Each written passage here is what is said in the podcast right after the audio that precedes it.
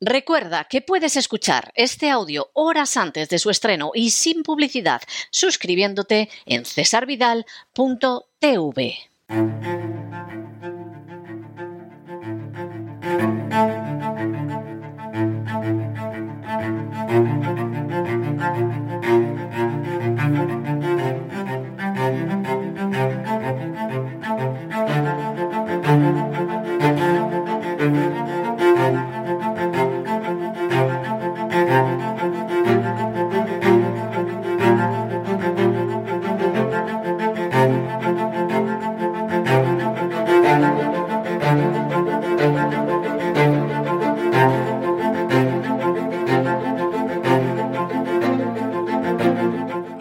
fue España, con César Vidal y Lorenzo Ramírez.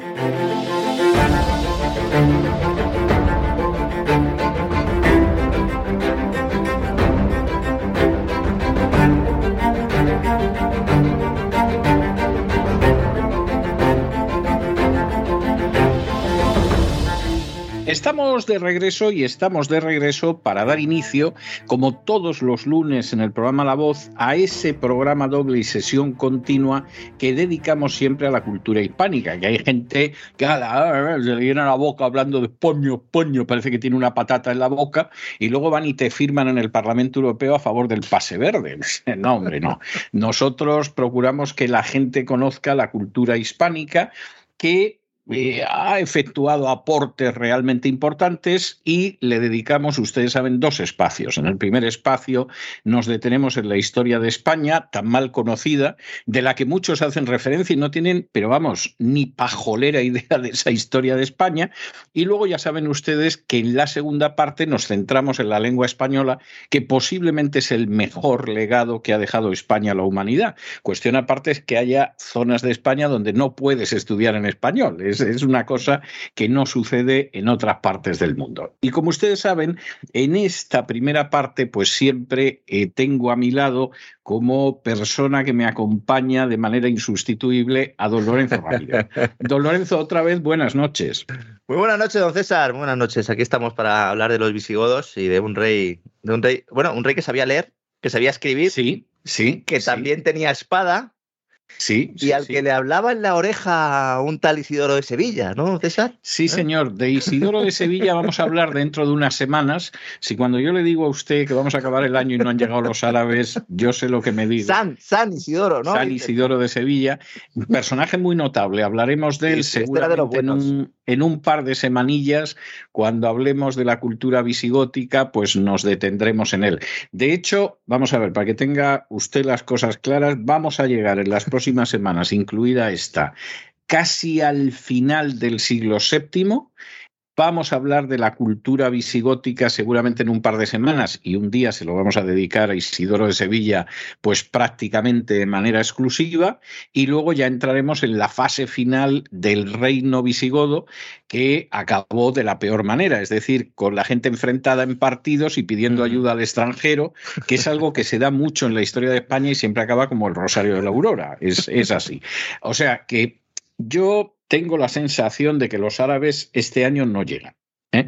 El año que viene, lo más seguro que sí, pero este año me da la impresión por el material que nos queda todavía de ver de los. Guardaré la cimitarra, entonces, a lo mejor me pido alguna para Navidades, ¿eh? una cimitarra, una cimitarra bueno, porque íbamos a hablar de Sisebuto, ¿no? Vamos a hablar de Sisebuto. Por cierto, eh, hay un precedente a lo que usted dice, la cimitarra. Yo siendo muy pequeño tendría tendría tres o cuatro años, una cosa así. Yo tenía mucho interés en que los Reyes Magos me trajeran la espada del Cid y me trajeran una cimitarra. Bueno, ahí Tizona, fue sustituida en el último momento, ¿no? No se me olvidará nunca, pero aprendí que la cimitarra era una espada curva. O sea que algo aprendí, tendría yo a lo mejor cuatro o cinco añitos, no más. Bueno, vamos con Sisebuto. Estuvimos hablando hace semanas de, de, Viterico, al que le sucedió el reinado de Gundemaro, que en fin, esto fue algo sin la menor importancia, y en el año 612 se sienta en el trono de los visigodos Sisebuto. Sisebuto no llegó a reinar una década, de hecho, en el 621 se acaba su reinado. A este ¿no? Es, un rey electo.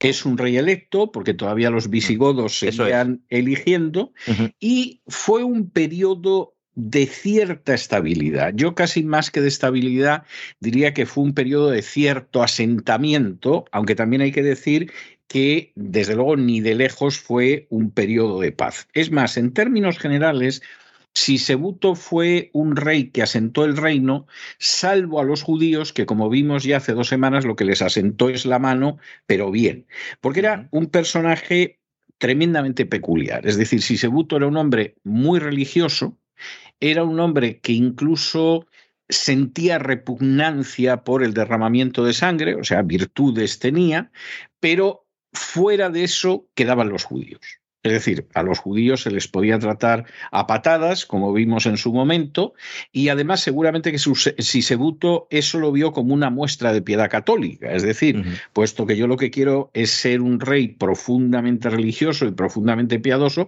pues a los judíos les tengo que hacer la vida imposible. Hay que decir, y esto es bastante interesante, que ya el reinado de Sisebuto empieza con guerras. Es decir, a Sisebuto le elige rey, e inmediatamente hay una serie de partes de su reino que se sublevan aprovechando que ahí hay un vacío de poder en lo que deciden los visigodos a quien eligen monarca. Se sublevaron los astures, que como su mm. propio nombre indica, pues estaban en más o menos en la Asturias actual, se sublevaron los rucones que vivían en lo que ahora sería Cantabria, insisto, siempre sobre poco más o menos, y se sublevaron los vascones, que bueno, estos no tenían la menor intención de someterse a los visigodos y se estuvieron sublevando continuamente. Esta es la historia. Hay un dato histórico muy curioso y es que a estas zonas que tenían acceso al mar se dirigió Sisebuto en barco.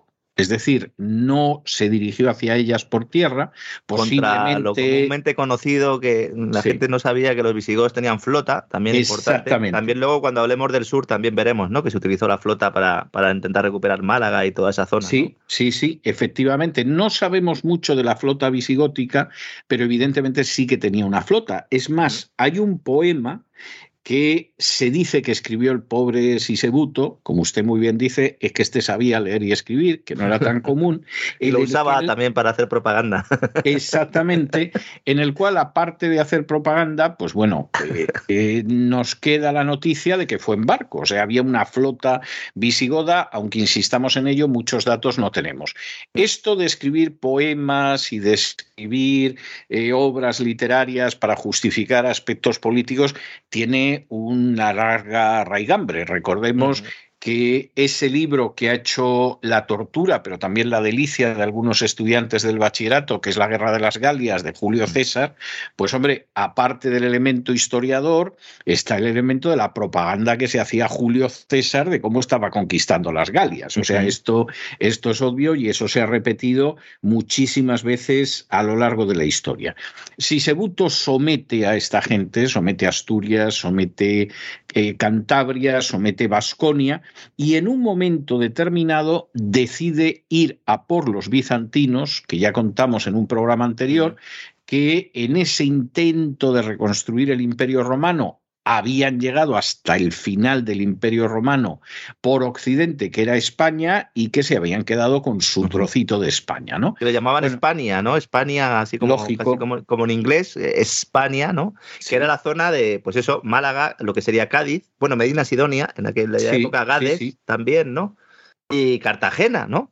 Sí, sí, Cartago Espartaria era, ¿no? Sí.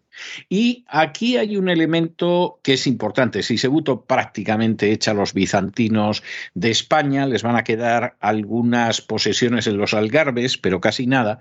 Pero aquí aparece esa repugnancia que Sisebuto sentía hacia la crueldad, hacia el derramamiento de sangre, hacia la desconsideración, siempre que el que tuviera enfrente no fuera un judío. Como fuera un judío, iba aviado con Sisebuto. Y de hecho, cuando derrota a los bizantinos y prácticamente los arroja del territorio español. Bueno, libera a los prisioneros bizantinos e incluso el rescate que había que pagar por esos prisioneros, porque entre otras cosas los prisioneros a los que no mataban ya sabían que o iban a la esclavitud o iban a pedir un rescate por ellos. Entonces, bueno, si tú eras un pobre desgraciado, un soldado de abajo, ya sabías que lo que te esperaba era la esclavitud, que eras un oficial, que eras un noble, que eras una persona de cierta o empaque, bueno, pues se colocaba un rescate sobre tu cabeza y se pagaba. Bueno, pues en ese caso lo que hizo Sisebuto fue con el Tesoro Regio, es decir, con su tesoro,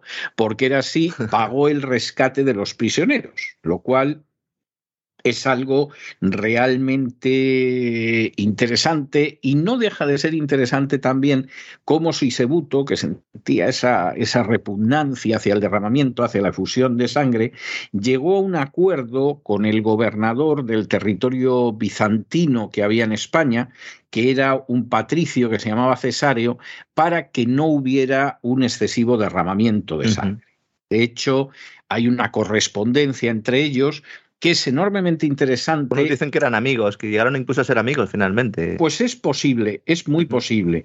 Vamos a ver, los bizantinos, a los que los reyes occidentales, eh, sea el rey de Francia, fuera el emperador de Alemania, etcétera, generalmente los acusaban de duplicidad, de retorcimiento, etcétera en realidad son prácticamente los inventores de la diplomacia moderna. Y lo eran por una razón, además de carácter teológico.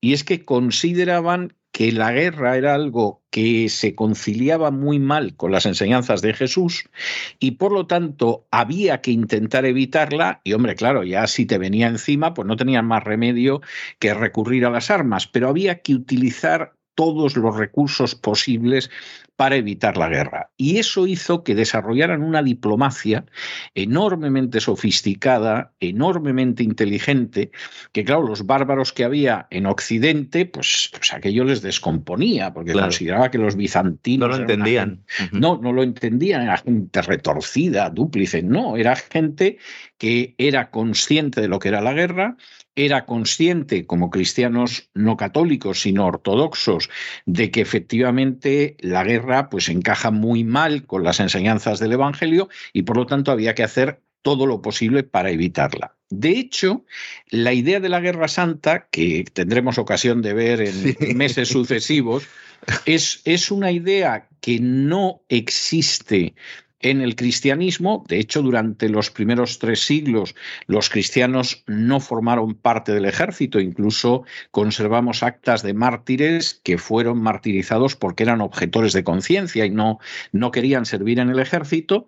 Eso cambia con Constantino, del que hablamos ya hace meses, pero mientras que en Oriente hubo siempre un intento por parte de las iglesias orientales para evitar la guerra, en Occidente hubo un momento que la guerra se convirtió en santa y hasta la proclamó el Papa, ¿no? Lo cual, evidentemente, para la gente que estaba en el lado oriental era una atrocidad total y absoluta. Y claro, cuando de pronto aparecen dos personajes, como el patricio Cesario, que era bizantino, y que había mamado de toda esta corriente de antes diplomacia que armas, y se encuentra con un personaje como Sisebuto, que luego no tenía ese nivel cultural ni mucho menos, pero que era también consciente de que, en fin, el derramamiento de sangre era odioso, pues el intercambio epistolar entre ellos es enormemente interesante. Y efectivamente es muy posible que acabaran siendo amigos porque de pronto encuentras en el otro lado a una persona razonable, aunque sea tu enemigo. Hay quien dice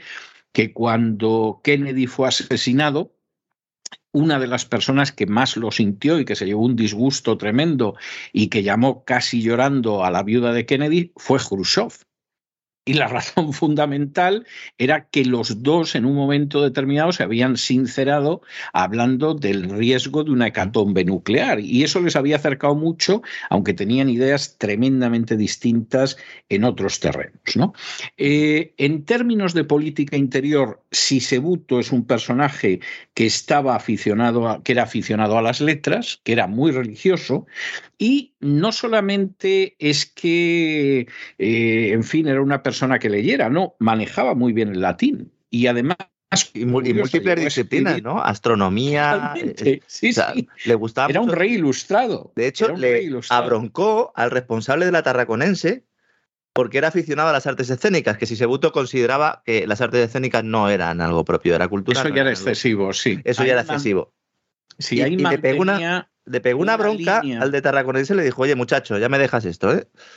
Sí, porque hay toda una línea en la, en la cristiandad occidental mm. que durante siglos vio muy mal el teatro. O sea, el teatro desaparece de Occidente y consideraba algo, algo de esencia pagana, de, de, mal gusto, indecente, etcétera, etcétera. Y de hecho, la Edad Media va a tener que avanzar mucho para que reaparezca el teatro y el teatro va a reaparecer en las iglesias. Claro, de la mano de la iglesia, claro. Exactamente, pero el teatro desaparece. Eh, yo creo que en parte porque se consideraba inmoral, pero en parte también porque la Iglesia Católica era consciente de que a través del teatro se podían contar muchas cosas. Era la televisión del momento, ¿no? Se dieron cuenta de su capacidad para poder manipular las mentes del, del personaje. Sí. Y tanto, tanto para lo bueno como para lo malo, ¿no? Claro, y si la gente en vez de ir a ver el auto de los Reyes Magos, que, es la primera obra de teatral prácticamente en la literatura española, yo recuerdo un compañero que en un examen puso el coche de los Reyes Magos, o sea, no sabía lo que era el auto, y entonces ante la pregunta de cuál había sido la primera obra teatral y tal, contestó el coche de los Reyes Magos. No, no se me va a olvidar nunca. Era el auto, pero el auto no como el automóvil de los Reyes Magos, que como todo el mundo sabe, pues supuestamente van en camellos, sino como un, un género teatral concreto de carácter piadoso que se denomina, se denomina auto. Y y esto lo vamos a ver, pero ya no sé en qué año vamos a ver eso. se puede, incluso puede que se haya acabado la crisis. Vamos a ver cómo, por ejemplo, en la España del siglo de oro, el teatro se prohíbe en varias ocasiones, a pesar de los autores teatrales que había, pero la razón de que se prohíba es porque la Iglesia Católica llega a la conclusión de que se pueden contar muchas cosas en una obra teatral. Claro, claro. Y como ya no controla el teatro, porque ya el teatro no depende del obispo, no depende del párroco, no depende de una orden religiosa, sino que se forman las primeras compañías de teatro que funcionan autónomamente y por lo tanto no las controla la Iglesia Católica, la Iglesia Católica consigue que se prohíba el teatro varias veces durante el siglo de oro, partiendo por el eje, por ejemplo, a personajes como Lope de Vega que había inventado el arte nuevo de hacer comedias, que podía contar ciertas cosas que no era lo que quería el poder, y entonces el poder prohíbe el teatro. Esto, eh, como usted sabe, sigue siendo igual. Es decir, en España el teatro sigue dependiendo mucho de las subvenciones, con lo cual hay ciertas obras que ni se les pasa por la cabeza estrenar. Curiosamente, en la época de Franco, en que el teatro no dependía de las subvenciones, sino que eran compañías teatrales independientes y se la jugaban, pues había obras de teatro que podías ver que ahora mismo en España nadie representaría porque no hay un municipio que un municipio, una comunidad autónoma, un gobierno, etcétera, que te vaya a subvencionar esa obra. Y ya prácticamente no existen esas compañías independientes que pueden vivir sin las subvenciones, lo cual es muy interesante. La, historia del teatro es apasionante, pero en España te da toda una radiografía de la época y aquí te muestra que efectivamente al final quien decidía lo del teatro pues era Sisebuto y Sisebuto consideró que aquello no era piadoso y hacer gárgaras el teatro. Él estaba en otras cosas, por ejemplo, escribió en latín una biografía de San Desiderio de Bien, que seguramente es un santo al que no conoce absolutamente nadie, y tampoco vaya usted a creer que esto era neutro solamente porque Sisebuto, de hecho, aprovechó la biografía de este santo absolutamente olvidado para poner a los reyes francos, que eran sus adversarios, cual no digan dueñas. O sea que que evidentemente pues la literatura también iba en esa dirección. Y usted mencionaba antes la afición que él tenía por lo que era la astronomía y escribió un poema sobre los eclipses en latín que la verdad es que le quedó muy bien. Claro, es que, es que durante su reinado, estamos hablando del siglo VII, hubo dos eclipses. Entonces, buena parte de la población se asustó y comenzaron a plantear que se acercaba el apocalipsis. Esto me ha recordado mucho a los tiempos actuales, ¿no? Porque esto pasa siempre en la historia, ¿no? Además hay que tener en cuenta que en su caso ya se iba acercando también el año 1000, aunque todavía quedaba, pero eso empezaba a estar. Y entonces, en aquel momento, como los persas estaban en plena invasión del imperio bizantino también a su vez, algunos clérigos estaban diciendo que esta era otra señal del apocalipsis y en las iglesias se hablaba del apocalipsis como algo cercano. Y entonces, primero el rey. Suele pasar, sí, cuando quieres engañar a la gente y sacarle beneficio y llevarla como un rebaño, pues dices que está cerca el apocalipsis. Claro, cuando si alguien sabía lo que era un eclipse, eran ellos que eran los, que sabían leer, ¿no? Entonces, el rey encarga a Isidoro de Sevilla, primero que escribiera un texto, Isidoro de Sevilla, hablaremos de él, pero era también un, un personaje de la iglesia, bueno, San Isidoro de Sevilla posteriormente, que escribiera un texto para explicar científicamente lo de los eclipses. Y después el rey hace el escrito al que usted alude, además acudiendo a autores clásicos para explicar que se trataba de un fenómeno astronómico. Me parece maravillosa la anécdota, que ilustra bien, ¿verdad? es maravillosa, sí, sí. Bueno, Jerusalén también había caído bajo las fuerzas sasánidas, es decir, se hablaba del apocalipsis como algo inmediato. Bueno, y como además siempre esta gente que se dedica a decir pavadas sobre el apocalipsis, pues siempre recurre a algún tipo de, numerología de, de alguna mm. forma, pues claro, Hombre, el año 666 no estaba tampoco para dentro de un par de años, pero tampoco andaba tan lejos. Entonces, bueno, y uno dirá, ¿y dónde dice que en el 666 iba a venir Cristo? En ningún sitio.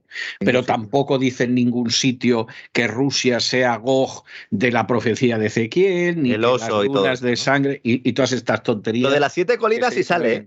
Lo de la gran ramera de, las siete, colinas sí, sale. Eso sale, sí. sí. pero está sujeto también a interpretaciones. en fin, en cualquiera de los casos, la verdad es que si Sebuto era un hombre culto, intentó mantener el orden eh, estaba totalmente apegado a lo que era la Iglesia Católica, pero eso sí, también interviniendo está la anécdota, eh, anécdota esa que usted contaba del obispo de Tarragona, que le dijo, en fin, más oraciones y menos teatro.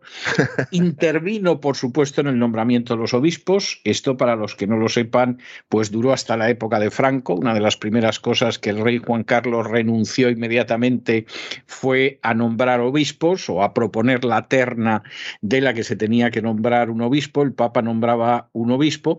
Pero claro, todo este celo religioso en un momento determinado pues cae sobre los judíos como ya vimos en un momento concreto ¿no?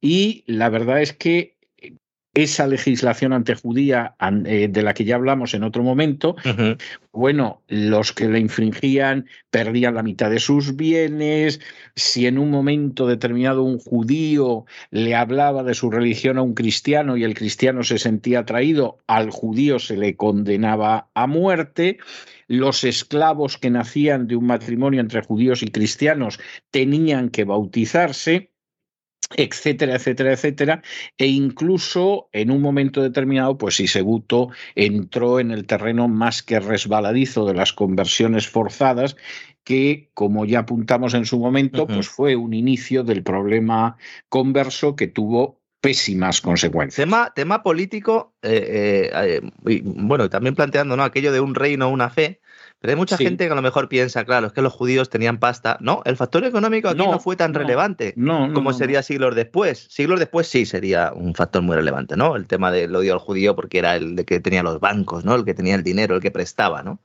Pero claro, al final lo que provocaron fue que con el temor de tener una quinta columna religiosa dentro de tu país, al final crearon esa quinta columna. Fueron una especie de, profecía autocumplida, porque esos criptojudíos, esos judíos que decían que habían renegado pero seguían siendo judíos, fueron los primeros que le abrieron los brazos a todo aquel que venía a España y que finalmente pues apoyaron esa, esa invasión ¿no? en su momento.